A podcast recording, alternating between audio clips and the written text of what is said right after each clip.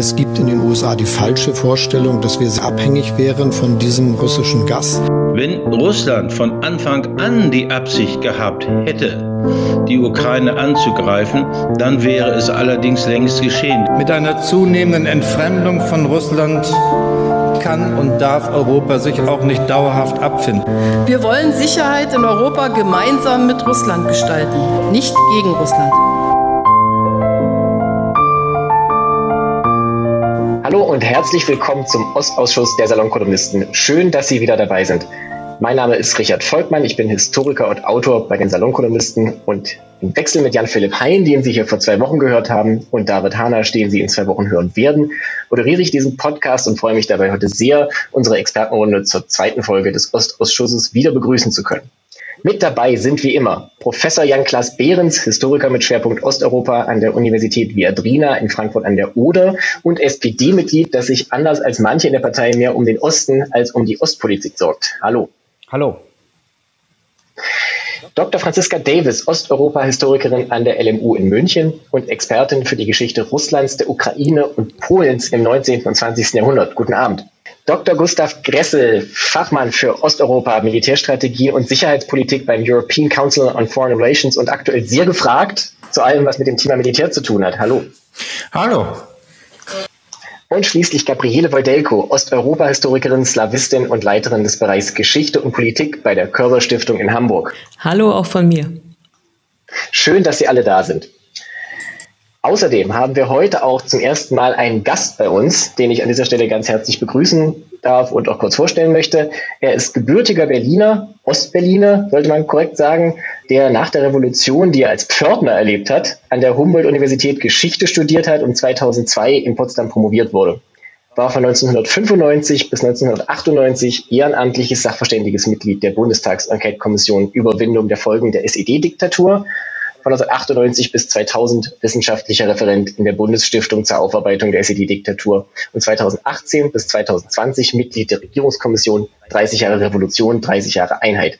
Seit 2001 arbeitet er als Historiker in der Stasi-Unterlagenbehörde, die 2021 ins Bundesarchiv überführt wurde. Ist seit 2018 urlaubt und arbeitet aktuell an einer Biografie über Walter Ulbricht. Freuen uns sehr, dass er heute da ist, seine Expertise mit uns teilt. Herzlich willkommen, Dr. Ilko Sascha Kowalczuk. Hallo.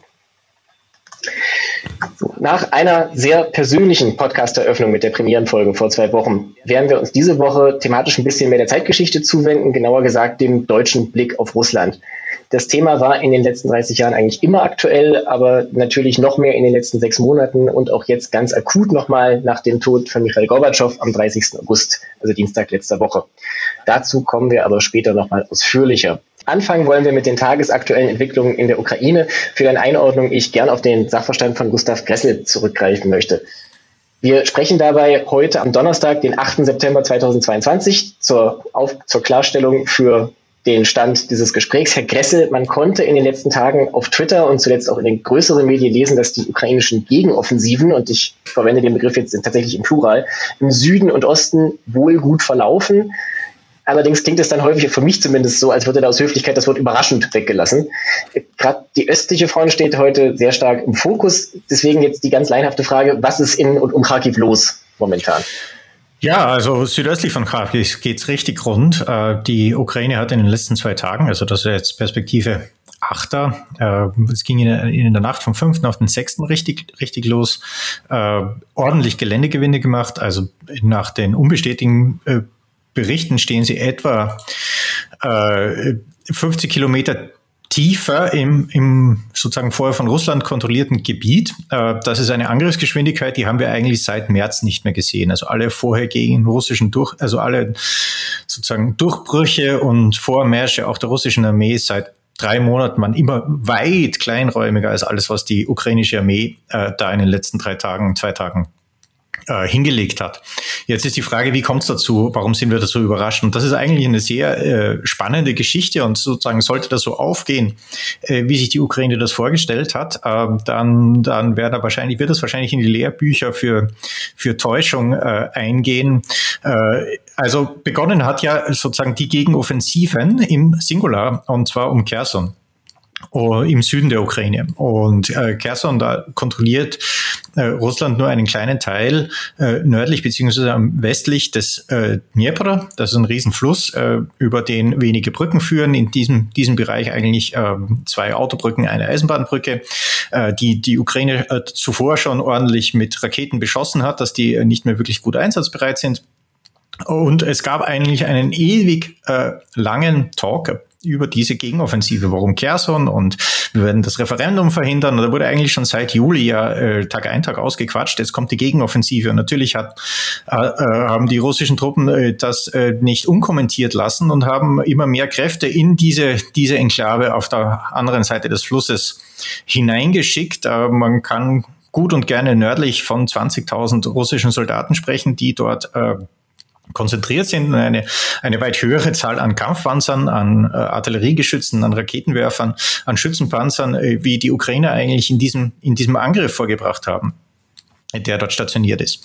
Und als am 29. der Angriff losbrach, äh, die ersten Einbrüche äh, verzeichneten die Ukrainer in, in schlecht verteidigten Stellungen, die durch, vor allen Dingen durch Kräfte aus der, aus der Donetsker, unter Anführungszeichen, Volksrepublik gehalten worden sind, habe ich mir gedacht, uh, ob das mal gut geht.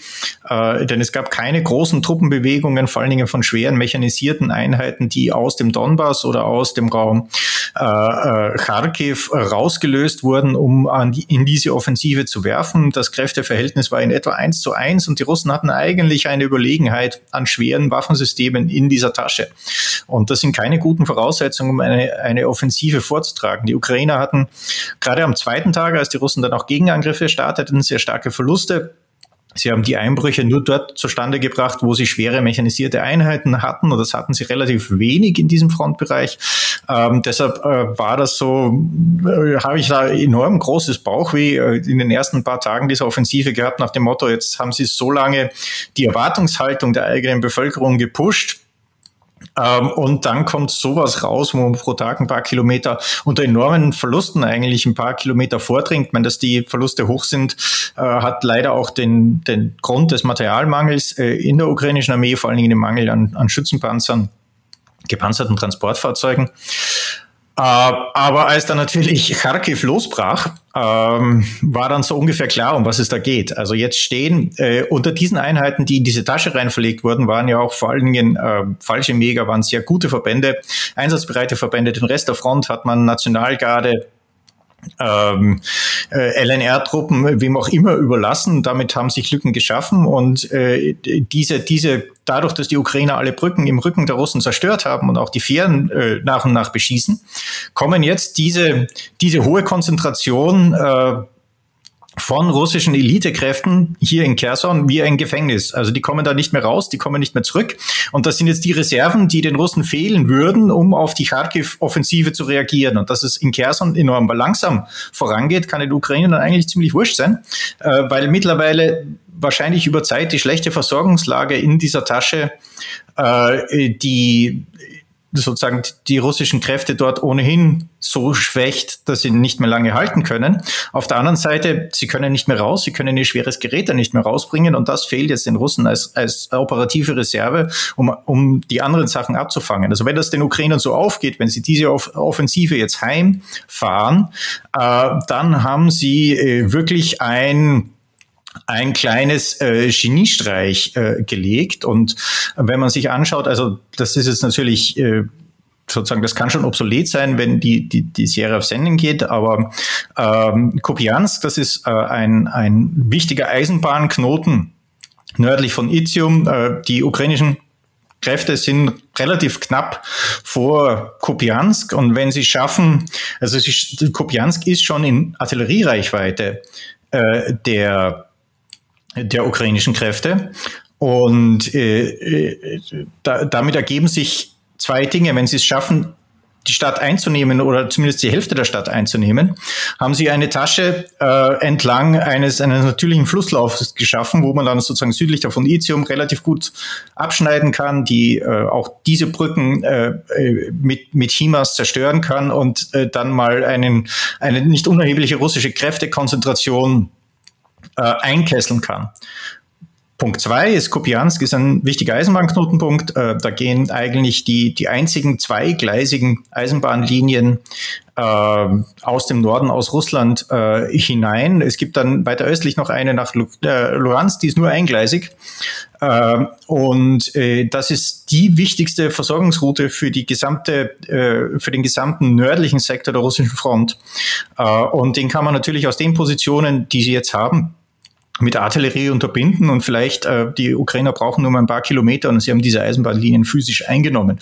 Äh, und äh, das würde natürlich äh, für den Winter und für jede weitere Operationsführung den russischen Nachschub enorm verschweren in diesem ganzen Sektor und den Ukrainern dann für die für die weiteren Offensiven in dem Raum natürlich gute Ausgangspositionen bieten. Also das, das steht jetzt sozusagen äh, in den Karten und das ist natürlich eine, eine, eine Riesenüberraschung und ein, ein ordentlicher Clou, der den Ukrainern da gelungen ist.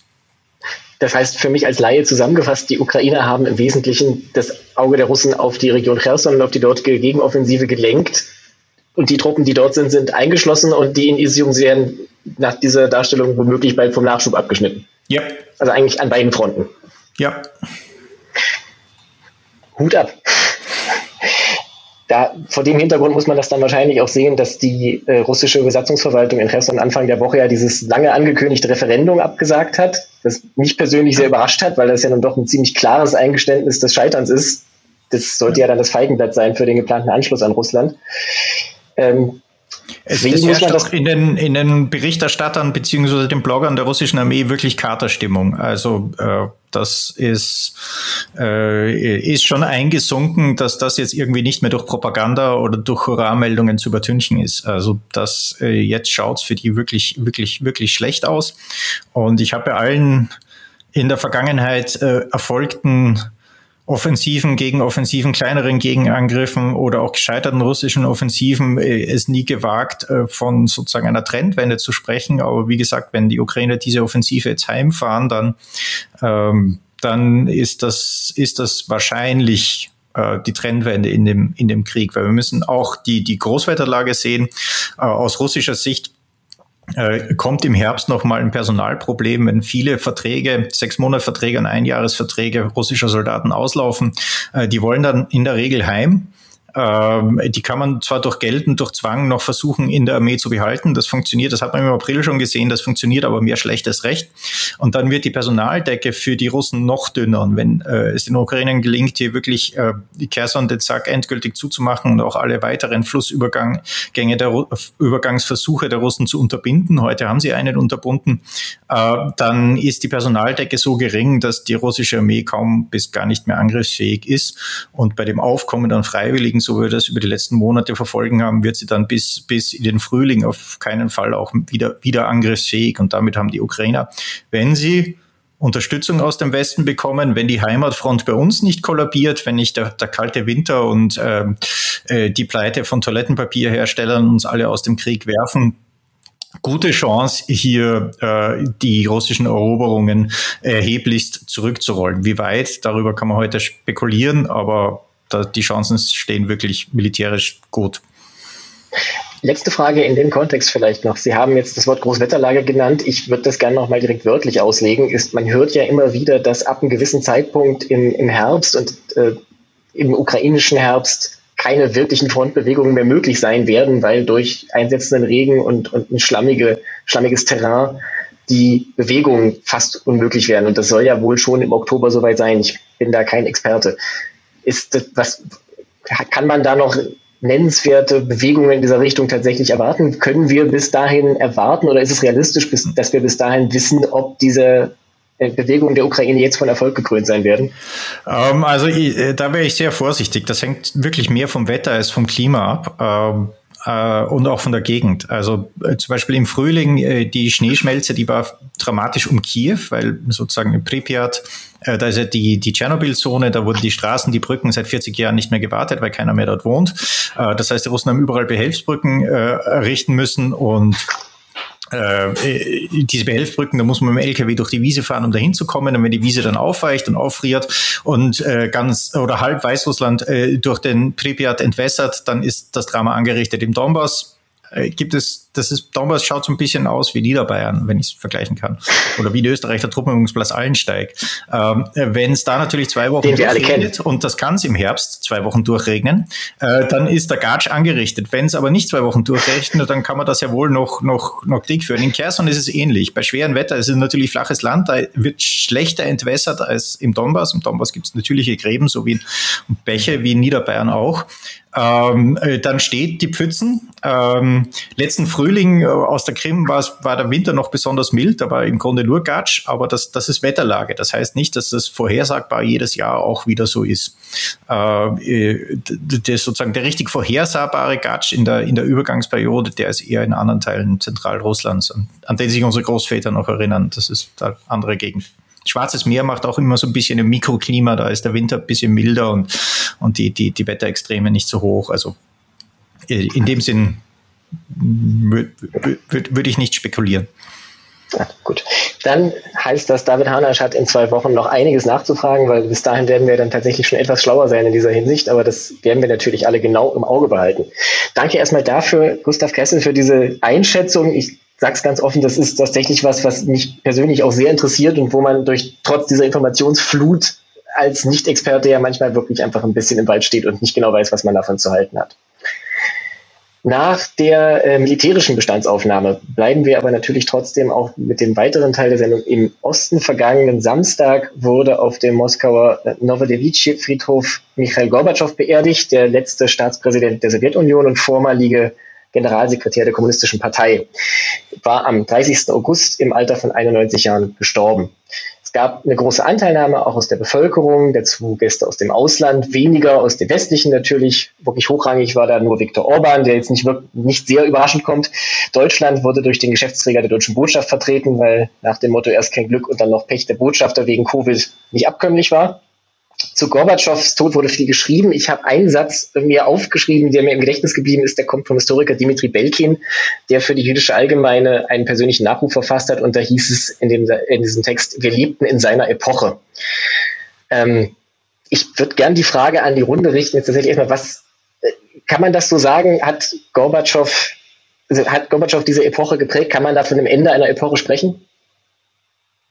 Ja, ich glaube, das Interessante an Gorbatschow ist ja, dass er eigentlich nur sehr kurz regiert hat, wenn man das jetzt auch mit Putin vergleicht. Es waren ja nur diese Jahre von 1985 bis 1991, dass aber in dieser Zeit sich sehr geballt viel ähm, verändert hat und dass man auch diese Zeit selbst, der Perestroika, äh, wie sie ja heute erinnert wird, eigentlich nochmal aufteilen müsste in so eine Art Startphase 85, 86, dann in die Glasnost-Phase äh, 87 bis, bis ungefähr 89 und dann in Gorbatschows Retreat äh, 1990, 91, als er wieder zu den Konservativen gewechselt ist und dann eben die Sowjetunion ähm, im Reformprozess ähm, zerschellt, zusammenbricht letztendlich, ähm, das Imperium ähm, nicht mehr existiert zu Weihnachten 1991.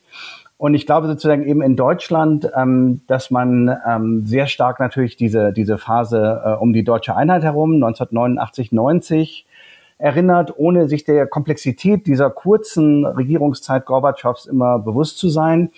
Und mit dem ähm, Begriff Epoche wäre ich da als Historiker auch vorsichtig. Ich glaube, das ist einfach zu kurz, um das eine Epoche zu nennen. Was wir haben, ist sozusagen eben dieser kurze, konzentrierte Abschnitt und die Epoche, die vielleicht so ein bisschen geendet ist in, in diesem Jahr mit dem Krieg, aber jetzt auch mit dem Tod Gorbatschows und übrigens auch der anderen äh, Protagonisten ähm, aus der Ukraine und Belarus, die bei der Beendigung ähm, der Sowjetunion mit dabei waren. Das ist ja eher die postsowjetische Epoche nach meiner Meinung. Herr Kowalczuk, Sie haben die Gorbatschow-Rezeption ja nicht nur als akademisches Thema äh, behandelt, sondern auch auf der anderen Seite des Eisernen Vorhangs damals ganz persönlich erlebt. Ich für meinen Teil kenne da nur die Anekdoten meiner Eltern äh, und die Erzählung, dass der Gorbi-Anstecker der Gipfel der öffentlichen Subversion gewesen sei.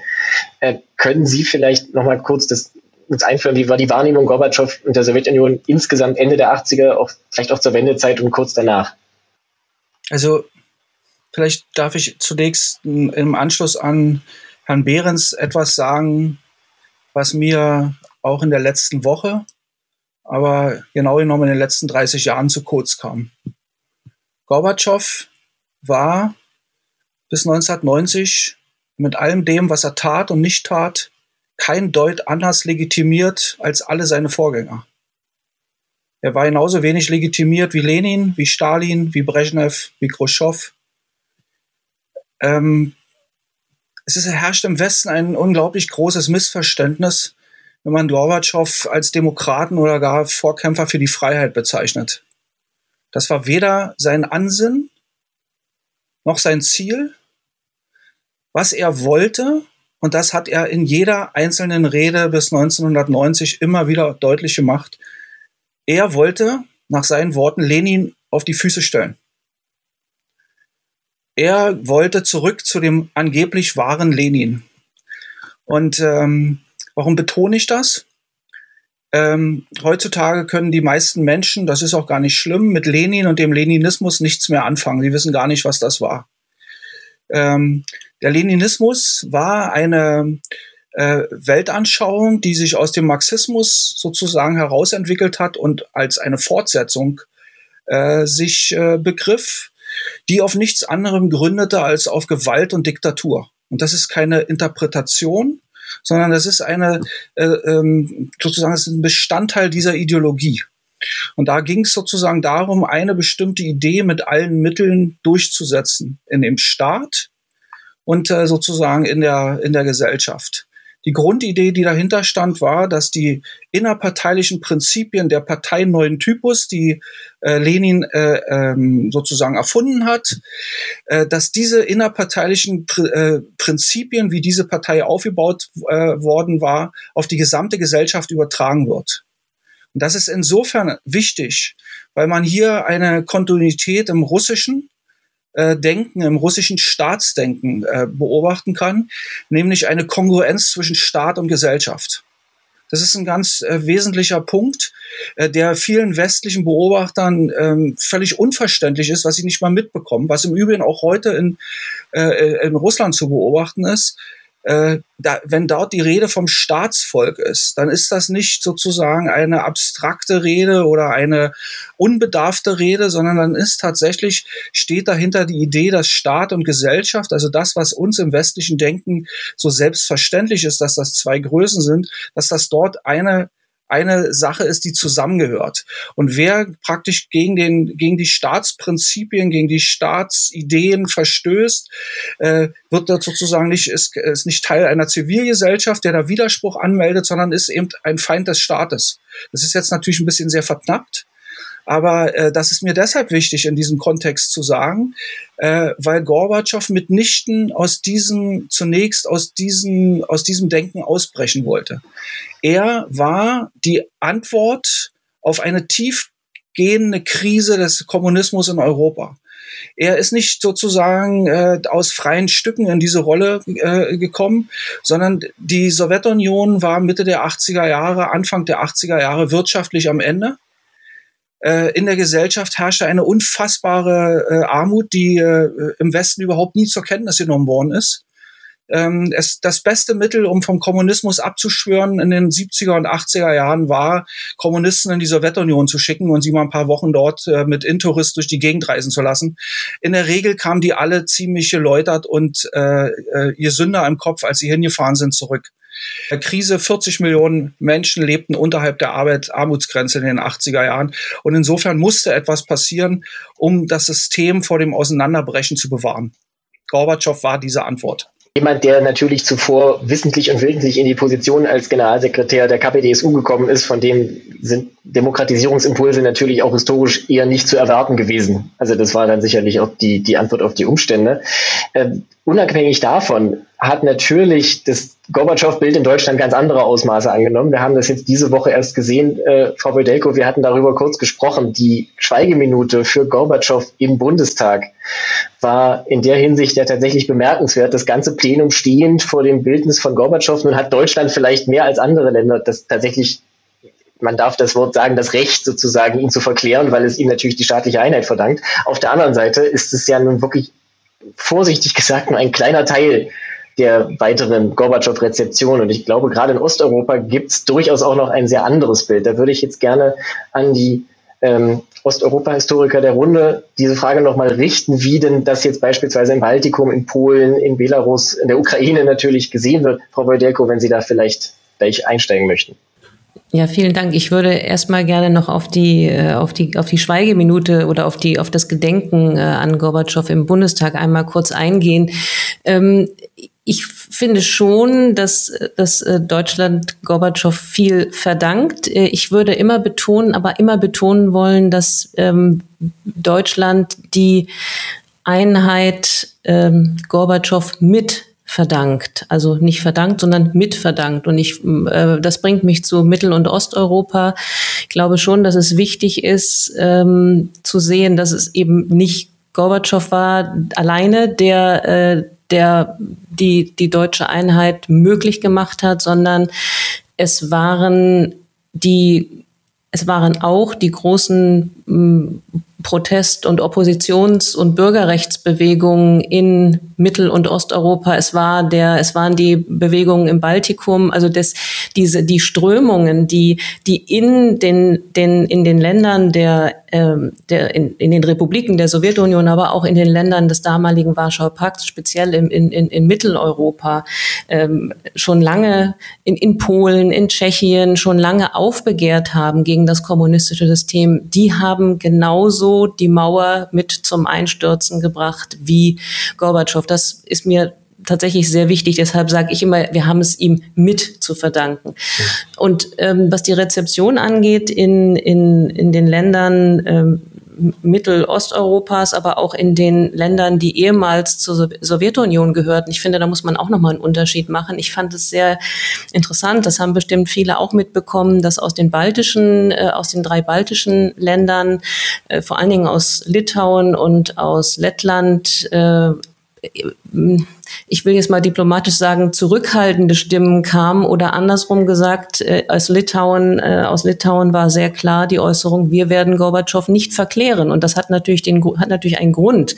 Das hat den, der Grund dafür liegt darin, dass es Gorbatschow war, der eben äh, noch noch 1990 und 91 vor dem formalen äh, Ende der Sowjetunion ähm, mit, mit ähm, Spezialeinheiten und, und Panzern gegen die Unabhängigkeitsbestrebungen in äh, Riga, in, in Vilnius, aber auch im Kaukasus hat vorgehen lassen. Also er, äh, er hat vers noch versucht, diese Unabhängigkeit, ähm, die dort angestrebt wurde, mit, mit Gewalt äh, unterdrücken zu lassen oder zu verhindern. Und deshalb ist das äh, die Erinnerung an Gorbatschow in diesen, in diesen Ländern, die zur Sowjetunion gehörten, damals im, im besten Fall ambivalent, wenn nicht sogar negativ.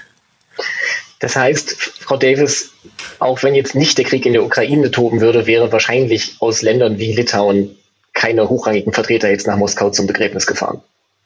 Also aus Litauen, äh, da kennt Frau Wodeiko sich sicher besser aus, aber da würde ich äh, vermuten, aus äh, den Gründen, die Frau Wodeiko genannt hat, wahrscheinlich nicht. Ähm, bei, in Polen war die war zu beobachten, dass es durchaus auch unterschiedliche äh, Stimmen gab. Also da, da kann man jetzt auch keine Einheitlichkeit äh, konstatieren, aber auch in Polen ist die Gorbatschow-Wahrnehmung anders, differenzierter als zum Beispiel in Deutschland. Und ich glaube, das hängt auch mit dem zusammen, was ähm, Ilko gesagt hat, nämlich, dass in den 1980er Jahren bereits in Polen das sehr wohl wahrgenommen wurde, dass Gorbatschow eben, als er antrat, nicht Antrag, also das wurde auch gar nicht erwartet, aber es wurde eben auch sehr genau beobachtet, wenn man sich die Untergrundpresse der Zeit anschaut, dass unter äh, Gorbatschow noch genauso ähm, Repressalien stattgefunden haben, dass noch genauso auch äh, zum Beispiel das Schicksal ähm, ukrainischer Dichter hat, haben, ist auch aus Polen heraus verfolgt worden. Also da war dieses, diese Wahrnehmung Gorbatschows einfach von Anfang an äh, breiter.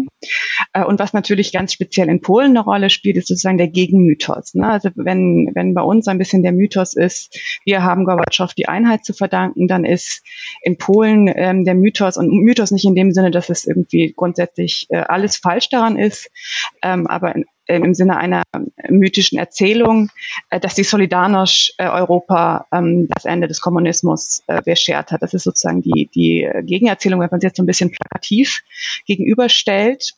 Äh, das heißt, die eigene Rolle und vor allem auch die gesellschaftliche Rolle. Bei, bei Gorbatschow ist es ja der Staat. Ne? Das ist ja, das muss man, glaube ich, auch unterscheiden, von wem wir, von welchen Akteuren wir hier sprechen. Und Gorbatschow war natürlich in einer anderen Position als die Protestbewegung, wie die Solidarność, die die größte war in den 1980er Jahren, da gespielt haben. Und gleichwohl, die Solidarność ist ja inzwischen gespalten, also in ein etwas auch wieder vereinfacht und rechtskonservatives Lager äh, um Kaczynski ähm, herum und dann eben liberale, äh, linksliberale, liberale, ähm, Intellektuelle äh, wie Adam Michnik. Und da gab es schon Unterschiede. Also der Nachruf von ähm, Adam Michnik, dem äh, liberalen polnischen Intellektuellen und ja, Solidarność, ähm, wichtigen Solidarność-Figur, der war ähm, sehr differenziert. Also er hat gesagt, ja, ähm, da, da sind sich übrigens alle Lager einig. Gorbatschow wollte die Sowjetunion reformieren, er wollte sie nicht beenden, das, da sind sich alle einig. Ähm, aber Michnik sagt, Michnik sagt dann eben doch auch so Sachen wie, wir haben ihn zu verdanken, dass die sowjetische Lüge über Katyn endlich ähm, äh, zugegeben wurde. Das war ja, unter Gorbatschow war derjenige, der gesagt hat, nein, die, die Massenerschießung von polnischen Offizieren während des Zweiten Weltkriegs war ein sowjetisches Verbrechen und kein, ähm, äh, kein deutsches Verbrechen. Äh, und im rechtskonservativen Lager sind die Stimmen deutlich äh, kritischer. Und da wird es auch viel, sehr viel kritischer gesehen, die Verklärung im Westen. Äh, also da wird auch auf diese Wahrnehmungsdifferenz viel mehr hinge, hingewiesen und auch übler genommen. Äh, während also wie so in der Gazette wie Borja schon auch eben so Stimmen wie äh, also der liberalen äh, Tageszeitung Stimmen wie mich nichts äh, zu hören waren. Jetzt wäre meine Frage äh, doch eher kritische Charakterisierung, wie wir sie jetzt von Herrn Kowalczuk gerade zum Beispiel gehört haben, ist ja in Deutschland sonst eher selten. Ich kann jetzt als Beispiel nochmal den eingangs schon zitierten Dimitri Belkin anbringen, der in diesem kurzen Nachruf auch am Ende sehr positiv bleibt und äh, sagt Danke, Michael Gorbatschow diese ganzen Aspekte, die jetzt gerade Sie genannt haben, Frau Bodelko und Sie, Frau Davis, die in Osteuropa so gesehen werden, diese differenzierte Betrachtung, das kommt ja in Deutschland alles überhaupt gar nicht vor. Vielleicht noch die Frage an den dritten Osteuropa-Historiker im Bunde, an Herrn Behrens. Wie, wie kann das sein? Wie kommt das? Also lag das daran, haben die, haben die Länder in Ost- und Ostmitteleuropa sich in den 90ern in dieser Hinsicht, also die, ihre Bedürfnisse, ihre Probleme werden, wurden ja häufig nicht gesehen und das macht sich, also ich finde, an dem Punkt kann man das ganz gut festmachen, weil in Deutschland ja nicht mal wahrgenommen wird, dass Gorbatschow irgendwie anders gesehen werden könnte als der, der Vater des Endes, also des, der, der Beender des Kalten Krieges. Naja, ein bisschen ähm, sieht man da vielleicht auch, und das ist ja auch ein Thema der heutigen äh, Sitzung, ähm, dass äh, es eben schon diese deutsche Sonderbeziehung, diese berühmte zu Russland gibt und die sich vielleicht auch ein Stück weit eben in dieser Idealisierung Gorbatschows ausdrückt. Man müsste jetzt mal zurückschauen, ähm, ich bin mir da nicht sicher, aber gab es denn Totengedenken für Ronald Reagan beispielsweise im Bundestag? Ich nehme mal an, nicht, ehrlich gesagt, obwohl man ihn sozusagen auch als Vater der Einheit durchaus äh, sehen könnte. Und ähm, unser solider Anti-Amerikanismus verhindert es aber, glaube ich, dass sich alle vor ein Bild des amerikanischen Präsidenten stellen und so eindächtig trauern, wie man das jetzt bei Michael Sergejewitsch äh, getan hat. Ähm, das müsste ich jetzt nochmal historisch überprüfen, aber ich bin mir eigentlich ziemlich sicher, dass sowas, sowas nicht stattgefunden hat. Und da muss man eben schauen, sozusagen, das sind ja auch unterschiedliche historische Erfahrungen, die dem zugrunde liegen. Also wenn ich diese Gewalterfahrung gemacht habe, wie in Litauen, wie in Tbilisi, wo ähm, mit Bajonetten auf die Demonstranten losgegangen wurde unter Gorbatschow, wie in Karabach oder Armenien, dann habe ich natürlich ein anderes Bild, als wenn ich sozusagen die Erfahrung vom 9. November 89 und den kommenden Monaten gemacht habe, wo die sowjetischen Truppen tatsächlich tatsächlich eher in den Kasernen geblieben sind. Das ist einfach eine andere historische Konstellation. Und ich habe mal in einem Aufsatz argumentiert, dass man eigentlich ähm, davon sprechen kann, dass es da auch eine andere Politik von Gorbatschow gab im äußeren Imperium, also in dem, was ich das den Warschauer Pakt äh, nennen würde, ähm, gab es relativ äh, wenig Gewalteinsätze bis gar keine. Aber innerhalb der Sowjetunion galt das eben nicht diese Zurückhaltung. Da gab es auch äh, geringere Gewalt als äh, vielleicht äh, unter manchem seiner Vorgänger. Aber es gab doch ganz eindeutig sozusagen immer wieder ähm, auch diese Gewalt, um die Macht zu erhalten, um die Sowjetunion zu erhalten, im Kaukasus, im Baltikum und so weiter. Und ähm, insofern sind das ja auch ganz reale Erfahrungen, die sich da abbilden und nicht nur Mythen sozusagen, die weitergegeben werden. Also ich glaube, ähm, also Gorbatschow hat ja äh, un, unzweifelhaft zwei große äh, Leistungen vollbracht und in denen spiegelt sich, glaube ich, auch sehr gut äh, sein ambivalentes Wirken nieder. Äh, das schließt ganz gut an an das, was Herr Behrens eben sagte. Das eine ist äh, äh der Versuch seiner Glasnost-Politik, der ja im Prinzip als erstes darin gipfelt, äh, Andrei Sacharow aus der äh, Verbannung zurückzuholen und damit der Opposition in der Sowjetunion eine neue Rolle zuzuweisen. Äh, Andrei Sacharow war einer der berühmtesten Dissidenten der Sowjetunion, der äh, äh in den 80er Jahren nach Gorki verbannt worden ist. Verbannung ist ein, ja, schon aus dem zaristischen Russland ein bekanntes Mittel, äh, um Unbotmäßige von Moskau, von St. Petersburg äh, sozusagen fernzuhalten, äh, um ihnen ihren Wirkungsraum zu nehmen. Und Andrei Sacharow, das ist der Vater der, so der sowjetischen Atombombe, äh, der also sowjetischen Wasserstoffbombe gewesen. Äh, also erst ein sehr system äh, treuer Mensch, der ab den 60er Jahren äh, praktisch zur, ja, zur Dissidentenbewegung äh, stieß und dann auch der Kopf der Dissidentenbewegung in äh, der Sowjetunion war. Der war also in einer Verbannung und eines Tages rief eben Gorbatschow äh, Sacharow äh, abends äh, an und sagte, er könne zurück nach Moskau kommen. Also das ist gewissermaßen so ein politischer Aufbruch. Das ist auch ein Zeichen gewesen. Wenn Sie heute mit Leuten von Memorial sprechen, dann werden Sie das auch immer wieder würdigen, dass das sozusagen war auch der Startschuss letztendlich für Memorial, wenn man so will. Und das Zweite, äh, was und da sind wir genau bei diesem bei dieser Ambivalenz zwischen äußerem äh, äußerer Politik, die weltweit anerkannt wurde, und der Ignoranz der Innenpolitik, nämlich der Abzug aus Afghanistan. Das war gewissermaßen die andere große Leistung von, äh, äh der, also den Abzug der sowjetischen Truppen aus Afghanistan bis 1988. Das war die zweite große Leistung von Gorbatschow, äh, die eben auch sein äh, äh, friedenspolitisches Engagement zeigte, die eben aber auch zeigte, die Ressourcen sind erschöpft. Äh, wir müssen sich sozusagen darauf konzentrieren, den Laden zusammenzuhalten. Und und all diesen Dingen kann man jetzt also auch Gegenbeispiele entgegenstellen. Äh, äh, und da will ich zwei Sachen erwähnen, die in dem Kontext, glaube ich, sehr wichtig sind. Es ist erstmal der Umgang mit Tschernobyl.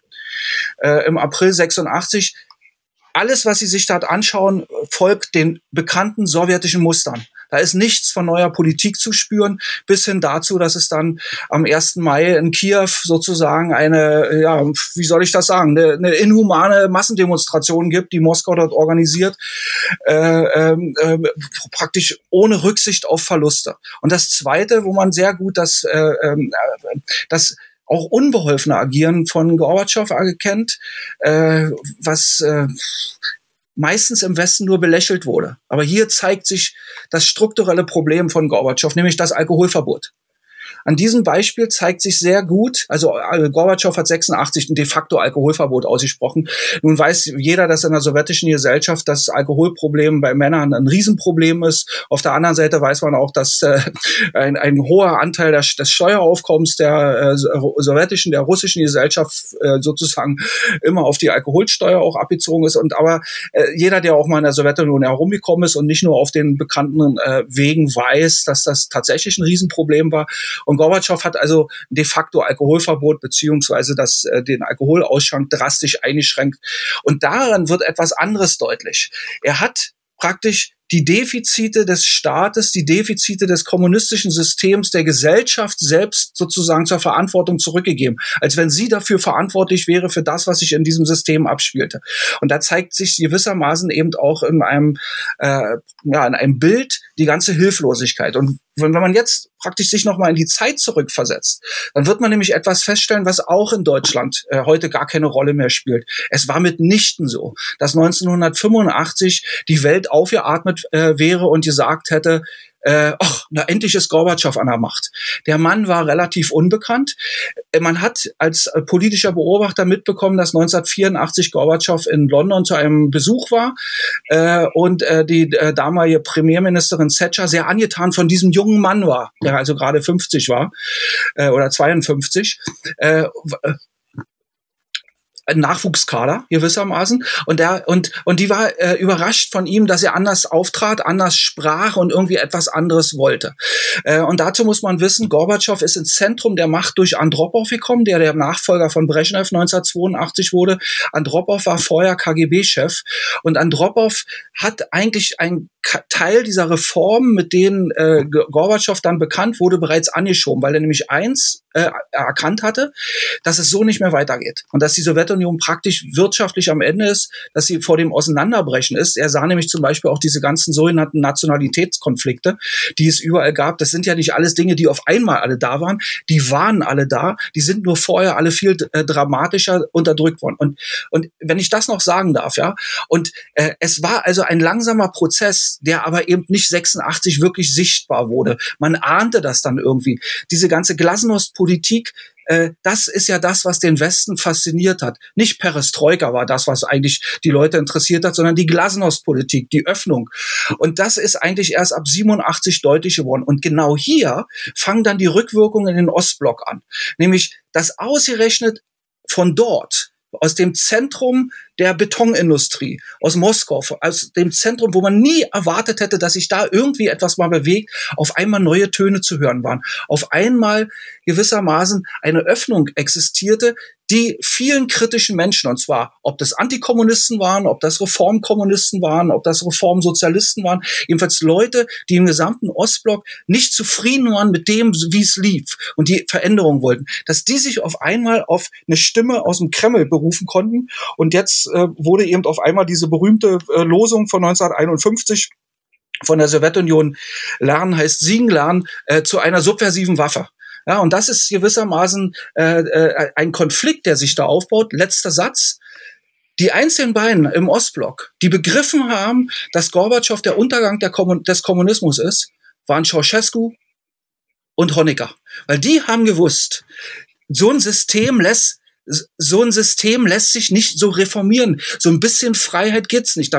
Der Kessel war so sozusagen, äh, stand so unter Druck. Wenn man den so ein bisschen öffnet, bricht der auseinander. Den musst du sozusagen knallhart, wie, wie das jahrzehntelang äh, praktiziert wurde, äh, äh mit, mit einer Eisenummantelung versehen.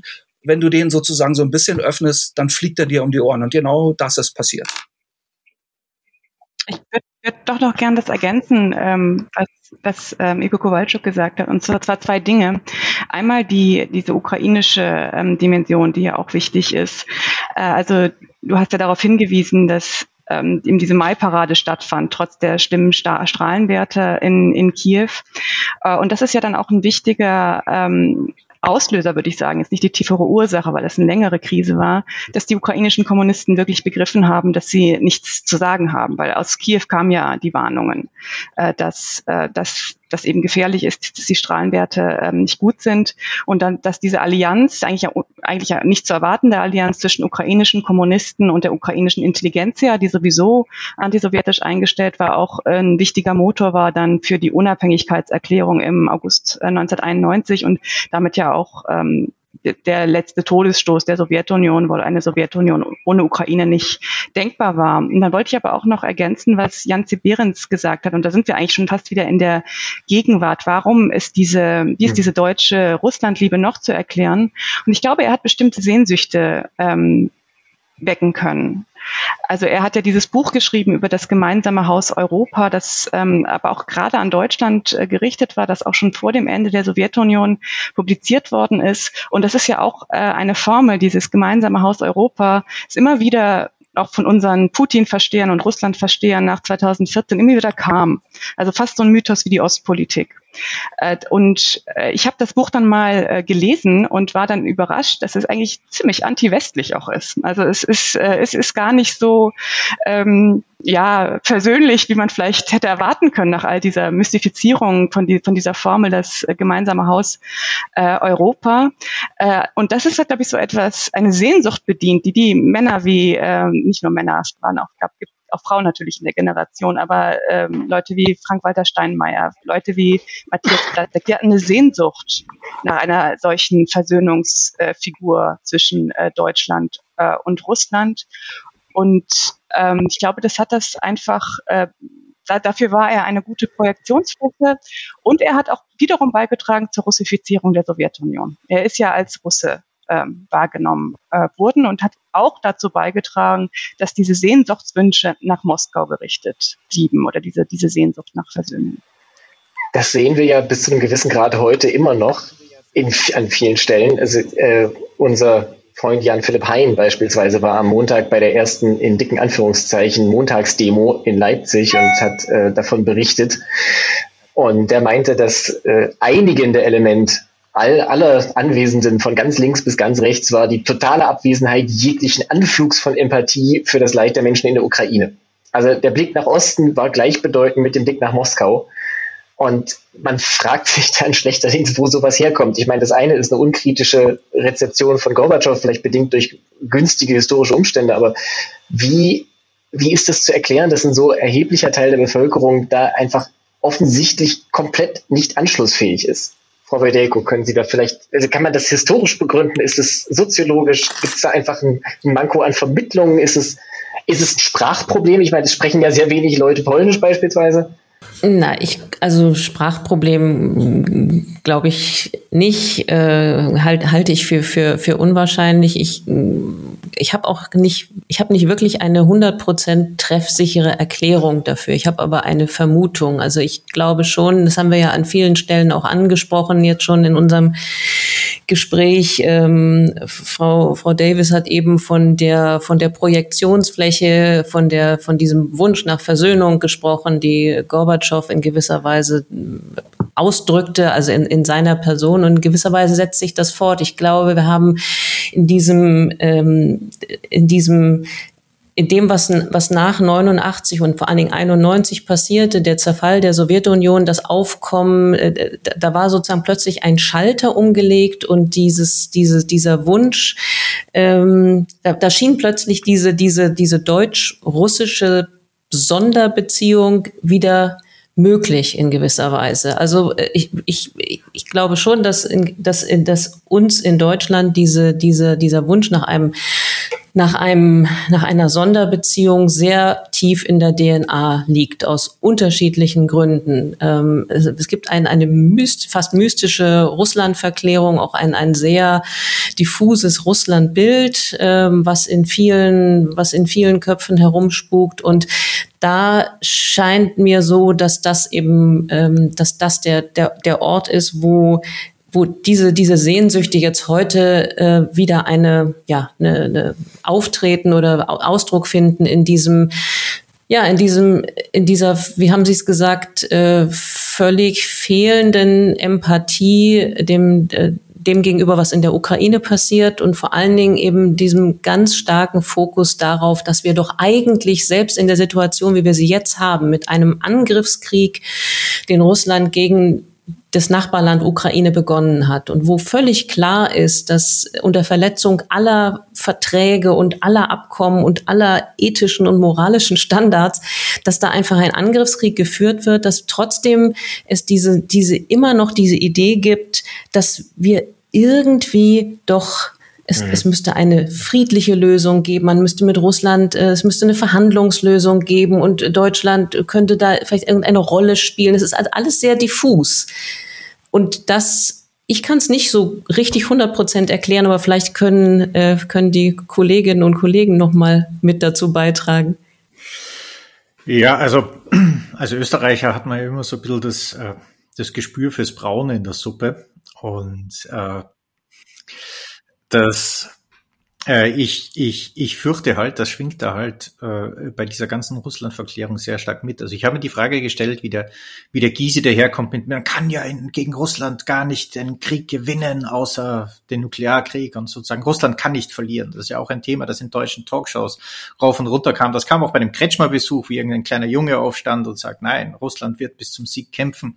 Äh, und also dies, dieses Vorstellen der heroisch Siegreichen, der nicht äh, der, der nicht verlieren könnenden äh, großen militärischen Nation, dass äh, warum das in Deutschland so gefiebert wird, äh, das ist schon äh, etwas Besonderes. Aber äh, wenn man sich, wenn man sich jetzt zurückdenkt in, in sozusagen das späte 19. und das frühe 20. Jahrhundert, das Selbstverständnis der gerade unter den völkisch-nationalen äh, Deutschnationalen war ja, dass der deutsche Mann äh, das deutsche Volk äh, ein Volk von, von, von Kriegern, ein unbesiegbares Volk ist. Das sozusagen das, was ja äh, das deutsche Volk zum, zum Herrschen befähigt, äh, was es äh, äh, auserwählt macht, um andere Völker zu beherrschen, ja das, das unschlagbare Militärische ist. Und äh, diese, diese Militarisierung und des eigenen Verständnisses ist äh, das, das enorm prägende Moment äh, dieser Zeit und dieser Leute war. Äh, deshalb äh, hat man dann auch den Sieg, äh, den, den, die Niederlage 1918 so nicht verstehen wollen, nicht verstehen können. Wie kann das unbesiegbare preußische äh, äh, äh Volk äh, hier den Ersten Weltkrieg nicht gewinnen. Das muss, und gerade weil man ja so ein bisschen so schwammig nicht gewonnen hat, äh, das muss irgendwie das Machwerk fremder Menschen, der Verschwörung, der Juden, wer auch immer sein. Das können nicht wir gewesen sein. Äh, und äh, ja, das führte in die zweite Auflage und die zweite Auflage ging dann wirklich verloren. Ähm, äh, nicht so wie der Erste Weltkrieg mit Grauzonen, sondern wirklich tief und ganz dramatisch. Und äh, die Wehrmacht hat natürlich ihre größten Verluste oder ihre meisten Verluste, 75 Prozent etwa, an der Ostfront einstecken müssen. Man hat auch gesehen, dass diese dieses Bild vom Slaven, äh, das man gerade in den deutsch-völkischen Kreisen gezeichnet hat, von einem sozusagen nichtsnützigen, bestenfalls diebischen Tagelöhner, der man sozusagen nur durch deutsche Hand beherrscht werden kann, äh, äh dass das ja zumindest bei den bei der Sowjetunion nicht so ganz stimmen kann, weil die kämpfen enorm zäh, die halten unerträgliches Leid durch, stecken Verluste hin und kämpfen weiter. Äh, und damit wurde sozusagen der Russe, äh, das war der, der Sowjetsoldat, war der Russe, satisfaktionsfähig. Ähm, der war so wie wir.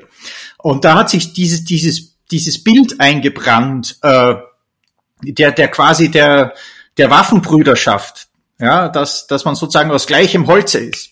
Und das hat sich insbesondere natürlich im, im Osten oder in so neutralen Staaten wie Österreich, die erstens mal wo die, die Vergangenheitbewältigung ein bisschen überlagert wurde durch andere Dinge und Sehnsüchte. Zweitens, wo man sich äh, von Seiten des DDR-Regimes natürlich auch der ganzen Vorurteile gegen den Westen, die ja von Goebbels schon eingepaukt wurden, weiter bedient hat, weil äh, die brauchte man dem Volk nicht beibringen, die hat es eh schon gehört und auf dieser Wellenlänge weitergeschwommen hat, hat man sich natürlich auch dieses Bild gut bedient und das wabbert weiter, äh, äh, gerade halt in, in, in Sachsen. Und das wabbert durch die Rechten, das wabbert durch die Linken, das hat alles denselben Umsprung. Das wabbert auch durch die Alt-68er, wo viele der 68er einfach sozusagen dieses auf Russland bezogene Friedens- und Freundschaftsbild dazu verwendet haben, in den gleichen Freund-Feind-Kategorien ihrer nationalsozialistischen Eltern weiterzudenken und sich gleichzeitig die historische Absolution selbst zu geben. Und, und vor das stoßen wir jetzt auch wieder raus. Und deshalb spielt natürlich aus diesem Denken heraus die Ukraine überhaupt keine Rolle, weil das ist sozusagen beherrscht, be, Raum ohne Volk, wie man das damals sagte. Äh, und äh, deshalb auch diese Sehnsucht, diese Projektionssehnsucht nach einem alt, anderen alternativen Europa, äh, einem Auto, ob das jetzt ein sozial ausgeglichenes oder ein autoritäreres ist, das ist wurscht, aber ein von Amerika losgelöstes auf Russland und sozusagen der russische Waffenbruder, der uns das bringt. Auch wenn es natürlich eine komplette Illusion, ein völliges Hirngespinst ist und man eigentlich irre sein muss, um daran zu glauben, es, es tun leider genug. Das ist das äh, eine Sache, die mich halt auch sehr fasziniert hat was sich ja jetzt so herausgebildet hat seit dem 24. Februar, ist dieser Konsens, dass einer der Kipppunkte im Nachhinein Putins Rede auf der Sicherheitskonferenz 2007 war. Und wenn man das jetzt mal rückblickend betrachtet, war das ja tatsächlich eine ausdrückliche Abkehr. Und politisch hat es aber dessen überhaupt keine Folgen gehabt, eigentlich. Und von dem Hintergrund wird sowas dann tatsächlich eher verständlich. Eigentlich hätte man meinen sollen, an der Stelle kommt dann irgendwas. Herr Kowalczuk, Sie hatten sich noch gemeldet weiß nicht, ob diese Rede von, auf der Münchner Sicherheitskonferenz nicht auch äh, in dieser Interpretation, die Sie gerade gebracht haben, nicht vielleicht auch ein großes Missverständnis ist, aber das ist ein anderes Thema. Ich weiß auch nicht, ob es richtig ist, von Russland-Verklärung zu sprechen. Äh, man kann nur etwas verklären, was man verstanden hat und von dem man etwas äh, Ahnung hat. Äh, nach, meinem, nach meinem Kenntnisstand äh, äh haben, gibt's in, in, in Westeuropa kaum Kenntnisse über die sowjetische und über die russische Geschichte. Und wenn man etwas weiß, dann weiß man das in der Regel aus der Perspektive von Moskau. Äh, also wenn wir sozusagen eine Perspektive, wenn jemand äh, ein bisschen aufgeklärter ist über die sowjetische oder die russische Geschichte, dann ist das in der Regel ein moskowiter Blick. Und auch das ist ein sehr eingeschränkter Blick. Äh, die Vielfalt dessen, was eigentlich dahinter steht, ist äh, sozusagen meines Erachtens nicht gegeben. Ähm, wir haben es ähm, meines Erachtens mit einem kolonialen Blick auf die sowjetische Geschichte aus Westeuropa zu tun. Der konzentriert sich ganz aufs Zentrum eben auf Moskau und alles andere äh, findet praktisch nicht statt. Äh, wenn ich in den 70er Jahren in Ostberlin äh, von meinen Schulkameraden besonders geärgert werden sollte oder wollte, äh, oder wenn die mich besonders ärgern wollten, was relativ selten vorkam, dann haben die mich äh, sozusagen Russe genannt. Haben gesagt, du Russe, du. Also es ist ein, es ist ein Irrglaube anzunehmen, in, äh, in der DDR hätte es eine besondere Affinität zur Sowjetunion und äh, zu den äh, Sowjetrepubliken gegeben. Das war mitnichten so.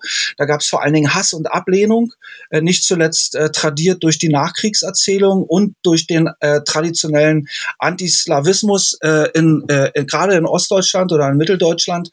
Äh, der Name, also sozusagen die antirussischen Ressentiments nahmen sich äh, wenig mit den antipolnischen Ressentiments, die es gab.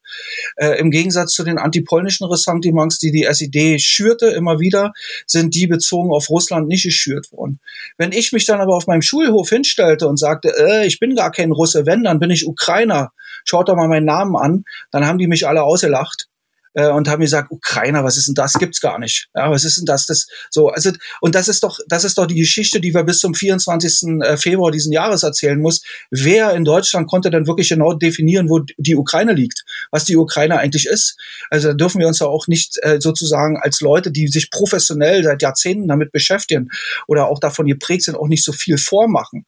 Äh, es gibt es gibt hier äh, Leute, die haben den offenen offene Briefe von irgendwelchen Intellektuellen unterschrieben, die dann noch in die Welt Welt posaunen und, und äh, Beifall dafür bekommen, dass sie bis vor drei Tagen gar nicht wussten, dass Belarus ein eigener Staat ist. Ja, also ich meine, auf diesem Niveau reden wir auch. Ich war, ich weiß nicht, ob ich das erzählen darf, aber ich erzähle es einfach. Ich war vor ein paar Wochen auf einer mehrstündigen äh, internen Sitzung beim Bundespräsidenten eingeladen mit äh, acht oder zehn anderen Historikern. Äh, und da ging es um die sozusagen die Frage, wie die Bundesrepublik Deutschland und der Bundespräsident die nächsten fünf Jahre, was sie für eine Erinnerungs- und Geschichtspolitik machen sollten. Äh, ich habe dann in meinem ersten Statement angemerkt, dass äh, ich verwundert darüber bin, dass der in dem in dem Vorbereitungspapier, was mir zugeschickt wurde und allen anderen, der 23. August nicht vorkam. Der wurde überhaupt nicht erwähnt. Und, und, und wenn man den 23. August, der in Europa ein äh, sozusagen vom EU-Parlament ein anerkannter Gedenk- und Erinnerungstag ist, das ist am 23. August 1939, äh, das ist der Tag des berühmten Stalin-Hitler-Paktes. das ist auch der Tag, an dem 1989 die beiden Esten, also die Esten, die Litauer und die Letten diese 600 Kilometer lange Menschenkette äh, mit einer Million Teilnehmern gemacht haben, gegen die Gorbatschow im Übrigen auch nichts machen konnte und was auch nicht seine äh, Idee war. Da sieht man sozusagen, dass es ganz viele Prozesse gab, die eben äh, mit Gorbatschow äh, gar nichts zu tun hatten. Und, äh, und anhand dieses äh, europäischen Erinnerungs- und Gedenktages, 23. August, kann man eben sehr schön äh, äh, die Spaltung äh, auch Europas in Erinnerung äh, sich vor Augen führen. In Polen oder in den baltischen Staaten müssen sie niemand darüber aufklären, was dieser Tag bedeutet. Der bedeutet nämlich, dass der äh, polnische Staat von der sowjetischen Seite und der deutschen Seite sozusagen vereinnahmt wurde und verschwand, während in Belgien, in Frankreich, Frankreich, in, der, in Deutschland, in England mit diesem Tag niemand etwas anfangen kann. Äh, was im Übrigen auch darauf ja hinausläuft, dass viele Leute auch heute sozusagen nur die Hälfte der Wahrheit über den, den Zweiten Weltkrieg kennen. Ja, also der 23. August ist ja da so ein zentraler Tag. Aber das ist jetzt eine andere, äh, nochmal eine ganz andere Ebene, die aber sehr viel mit unserer Gegenwart zu tun hat. Und wenn Sie fragen, warum das heute so ist, dann ist das erstens, glaube ich, dieser äh, koloniale Blick, der nach wie vor herrscht. Und zweitens, äh, was ganz wichtig ist, was in Ostdeutschland wichtig ist, gerade vor dem Hintergrund, dass ich gesagt habe, äh, da herrschte vor allen Dingen Ablehnung der sowjetischen Truppen. Ich meine nicht bei den Kommunisten, sondern, sondern, sondern bei den, bei den äh, in der in Das der ist jetzt meine Frage. Genau. Äh, aber es gibt heute in Teilen äh, der deutschen Gesellschaft, insbesondere in Ostdeutschland, aber auch woanders, einen großen, eine große antiwestliche Einstellung, einen großen Anti-Amerikanismus, einen großen sozusagen Anti-Haltung zu den westlichen Werten. Und, und, und äh, es ist äh, schon sozusagen seit Menschengedenken mhm. so, dass wenn man etwas ablehnt, wenn man gewissermaßen in einem Regime lebt äh, oder in einem System lebt oder in einer Diktatur oder in einer offenen Gesellschaft und wenn man der zeigen will, dass man das eigene System ablehnt, in dem man lebt, dann verbrüdert man sich und geht gemeinsame Sache mit dem größten Feind des eigenen Systems. Das war schon immer so. Der härteste Widerstand im Kommunismus, äh, das wird auch bis heute oft falsch äh, interpretiert, das waren im Übrigen Faschisten. Das waren nicht sozusagen irgendwelche anderen Leute, sondern das waren oft Kinder von Kommunisten, die zu Neofaschisten geworden sind und durch das Zeigen von äh, Nazi-Symbolen ihre, Ab, äh, ihre Ablehnung dieses Systems zeigten, obwohl es ganz oft gar nicht unbedingt äh, nach sozusagen klassischen Merkmalen gesehen äh, wirklich Nazis waren. Aber mit nichts anderem konnten sie die Ablehnung ihres Systems so scharf zeigen wie mit einer neofaschistischen Gesinnung. Und das sehen wir eben heute auch in dieser Anbetung von Putin. Ich meine, man muss sich das überlegen. Unter Linden vor der, vor der russischen Botschaft vor zwei oder vor drei oder vier Jahren demonstrierten Leute vor Putin mit der Regenbogenfahne. Ja, also ich meine, da, da, dazu fällt einem ja irgendwie gar nichts mehr ein. Und da sieht man das aber.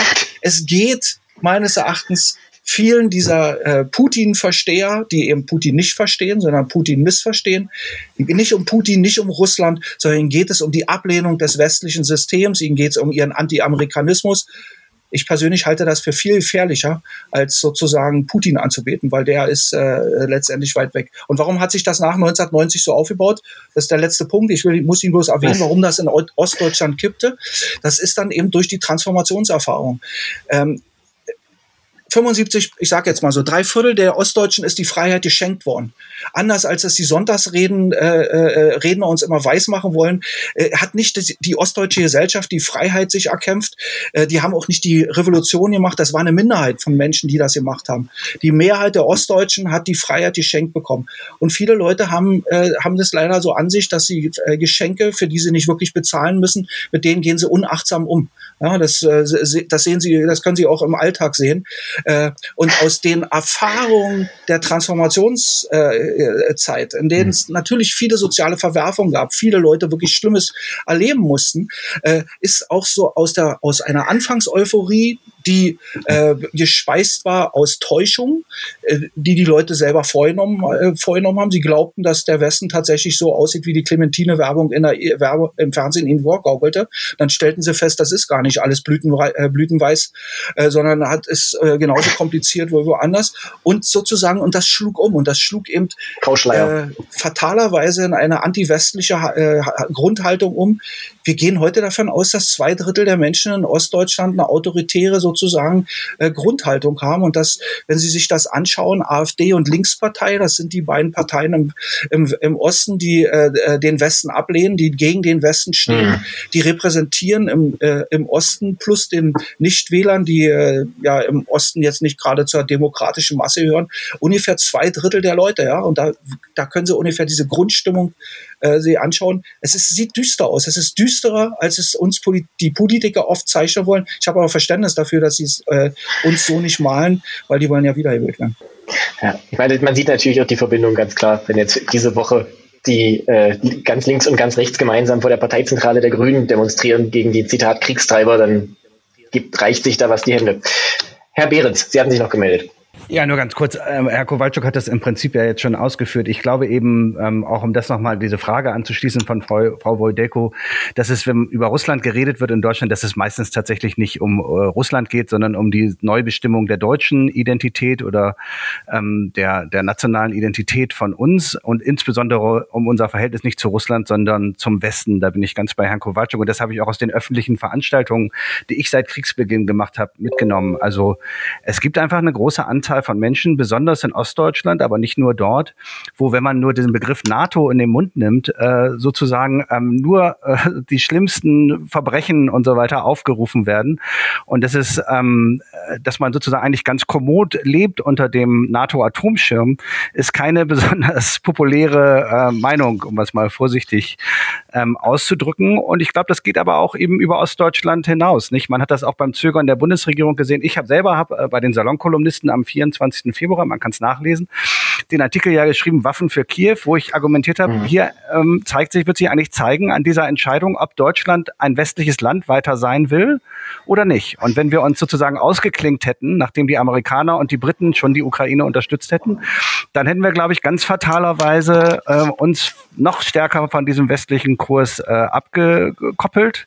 Zum Glück ist das nicht mhm. geschehen, aber ich glaube, es stand ziemlich spitz auf Knopf. Ja, ich meine, wir haben die, den Fuß auf jeden Fall immer noch weit in der westlichen Tür, aber so richtig durchgehen äh, mag man dann doch noch nicht. Und ich möchte das nochmal ergänzen, was äh, Ilko Kowalczuk äh, gesagt hat. Also einerseits finde ich das äh, sehr gut, dass du daran erinnerst hast, dass wir Historiker und Historikerinnen vielleicht auch manchmal äh, zu sehr in unserer Disziplin denken und dann irgendwelche ähm, hochtrabenden Erklärungen finden für Russland-Romantisierung und vielleicht ist es manchmal viel einfacher. Aber interessant fand ich, finde ich schon, wenn man dann nochmal Ostdeutschland und Polen vergleicht. Weil diese Enttäuschungserfahrung, ähm, die du für Ostdeutschland beschrieben hast, die hat ja Polen ganz genauso gemacht. Also die polnische Gesellschaft hatte auch diese Euphorie, der, und die hat anders als äh, Ostdeutschland war natürlich der Widerstand gegen den Kommunismus da, da größer, aber trotzdem, es gab auch diese, diese Euphorie, diese Vorstellung, äh, jetzt etwas äh, platt gesagt, es, es wird alles gut. Äh, und da ist ja, das hat sich ja auch nicht eingelöst. Und wenn man sich jetzt ideologisch anschaut, die Peace und ihre Wählerschaft, ist die ideologisch eigentlich nicht so weit von äh, Putin. Ja, also das, das ist anti-LGBTQI, das ist diese Beschwörung von traditionellen äh, Werten, äh, das ist auch autoritär, natürlich bei weitem nicht so autoritär ähm, wie Putin, aber äh, es, ist, es ist schon eine ideologische Verwandtschaft äh, da. Und trotzdem ist es undenkbar, dass die äh, Peace jetzt irgendwie sich ähm, Putin aus, ähm, mhm. auserkurt als, als Leitfigur, weil es dann eben doch, und dann sind dann doch wieder die historischen Erfahrungen wichtig, weil es eben in Polen diese Erfahrung äh, von sowjetischer, sowjetrussischer Gewalt äh, gab. Und etwas wie Katyn hat es ja in Ostdeutschland nicht gegeben. Und ähm, deswegen, äh, deswegen ist, ist es halt so unterschiedlich im Verhältnis zu Russland. Aber ohne es jetzt zu weit zu treiben, in Ungarn gab es die negative historische Erfahrung 56, äh, 1848. Äh, Ungarn war nie besonders happy äh, unter dem Warschauer Pakt und Comic-Con. Äh, Ungarn hat, nach, hat die Transformation, die ökonomische Transformation als einer der schnellsten hinbekommen. Äh, Ungarn ging, es ging relativ schnell bergauf, auch weil man natürlich auf sehr niedrigem Niveau schon im Kommunismus angefangen hat und wo man nicht mehr viel weiter runterfallen kann, da geht es halt auch schneller rauf. Und es hat sich Victor etabliert man muss vielleicht dazu noch äh, äh, äh sagen, die, äh, die, Polen oder die Ungarn äh, haben eben keine Westungarn und keine Westpolen gehabt. Und äh, die Ostdeutschen haben sich nie ähm, in den 90er oder Nuller Jahren an ihrem Ausgangsniveau gemessen oder sie haben sich auch nie an den Polen oder Ungarn gemessen, sondern sie wollten, und das war ja auch das Versprechen von Kohl, über Nacht so so leben, wie, da, wie äh, äh, es in Westdeutschland das äh, Durchschnittsniveau war. Und das ist natürlich auch ein, ein psychologisches Problem gewesen, dass das äh, die Vergleichsebenen einfach äh, nicht hinhaut, muss man einfach ganz klar so sagen. Und das Zweite, wenn ich das noch sagen darf, in Ergänzung auch dessen, was Sie sagt wurde, es gab natürlich Verbrechen äh, der sowjetischen Armee auf äh, ostdeutschen Territorium, auf Territorium der DDR, aber das wurde immer gewissermaßen als Sühne äh, hingestellt und von der Mehrheit der ostdeutschen Gesellschaft auch so wahrgenommen weil, und das ist eben der große Unterschied zwischen Polen und, äh, und, und Deutschen und Ostdeutschen, die Deutschen waren eben das Tätervolk und die Polen waren gewissermaßen die Opfer von den einen wie den anderen. Da nimmt man das natürlich ganz anders wahr. Ich würde jetzt mal kurz überleiten zum, zum Abschluss, an dem wir jetzt schon eine ganze Weile reden man kann über dieses ganze Thema höchstwahrscheinlich Seminare über Seminare geben und einige in dieser Runde tun das wahrscheinlich auch in ihrem beruflichen Alltag. Wenn wir vom Blick nach Osteuropa reden, dann wissen wir jetzt also nicht erst seit diesem Jahr, dass das ein Blick auf die Ukraine sein muss, zumindest auch. Und damit sind wir dann auch schon bei der Buchempfehlung für diese Woche. Die hat Gabriele Wojdelko für uns. Literaturtipp. Ja, tatsächlich. Das ist auch ganz gut anschlussfähig. Wir haben ja jetzt viel über die 80er und 90er, über Gorbatschow gesprochen und über diese Umbruchsperiode. Und ich habe mitgebracht für all diejenigen, die sich ernsthaft und wirklich vertieft mit der Geschichte der Ukraine beschäftigen wollen, das Buch äh, Das Tor Europas von Sadi Plochy. Ich finde, das ist ein Muss. Äh, es ist gerade auch vor einer knappen Woche, also Anfang September, äh, auf Deutsch erschienen. Ähm, für diejenigen, die es nicht wissen, Serdi Plochy ist Professor für ukrainische Geschichte an der Uni Harvard und äh, leitet dort das Ukrainian Research Institute. Und er war im ersten Halbjahr in äh, Wien zu Gast beim Institut für die Wissenschaften von Menschen und wollte dort eigentlich sein Forschungsvorhaben zu den Auswirkungen des Reaktorunfalls von Tschernobyl auf die internationalen Beziehungen weiter vorantreiben äh, nach dem Ende des Kalten Krieges. Und ähm, dann passierte, dann, äh, dann überfiel Russland die Ukraine und dann wurde Plochy zu einem sehr, sehr gefragten Gesprächs- und Interviewpartner. Mhm. Und ähm, ich wenn man in das Buch reinguckt, äh, in das Tor, in, in äh, das Tor Europas, dann sieht man eben auch an diesem Buch und an seiner Entstehungsgeschichte ganz augenfällig, wie sozusagen die, äh, wie in den letzten Jahren äh, der, der Krieg äh, gegen die Ukraine äh, eskaliert ist. Also das, das spiegelt sich, die Entstehungsgeschichte dieses Buches. Die Originalausgabe ist nämlich 2014 erschienen und ähm, unmittelbar nach dem Ausbruch des Krieges den wir damals noch nicht so genannt haben, zumindest nicht hier in Deutschland, der nämlich zur Annexion der Krim und zur Bildung der sogenannten Volksrepubliken Donetsk und Luhansk geführt hat. Da mhm. hat er also die Originalausgabe geschrieben und ähm, dann gab es 2021 eine englischsprachige, also eine Neuauflage und da hat er schon ein Kapitel dazu geschrieben als Ergänzung und hatte damit die Hoffnung verbunden, dass das Buch dann doch längere Zeit aktuell bleiben würde. Und Kaum war das erschienen, dann äh, strafte der Essay von, äh, von Wladimir Putin äh, den Historiker Plochy Lügen oder er zerstörte diese Hoffnung und ähm, er hat dann also in die in die in die in die neue in die aktuelle deutsche Ausgabe noch einen einen Epilog drangehängt äh, zur Bedeutung der Geschichte wo er ganz genau darauf eingeht, auf den Gebrauch und Missbrauch von Geschichte als ideologische Waffe in dem seit 2014 andauernden Krieg.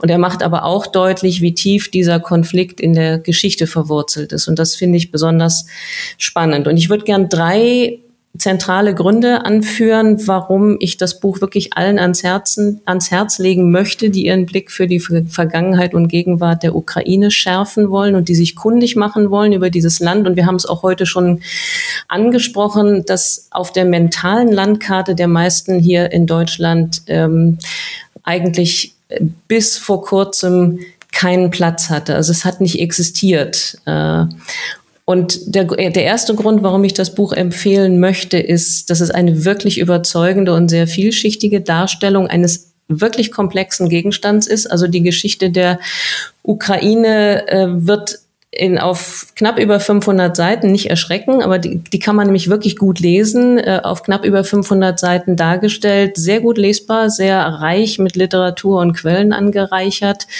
und ähm, er schildert eben die Entstehung der ukrainischen Nation und des ukrainischen Nationalstaats. Und das geht sehr weit zurück, auch wieder nicht erschrecken, bis zum äh, Vater der Geschichtsschreibung Herodot, äh, der tatsächlich die Region des nördlichen, nördlich des Schwarzen Meeres wohl erstmals erwähnte.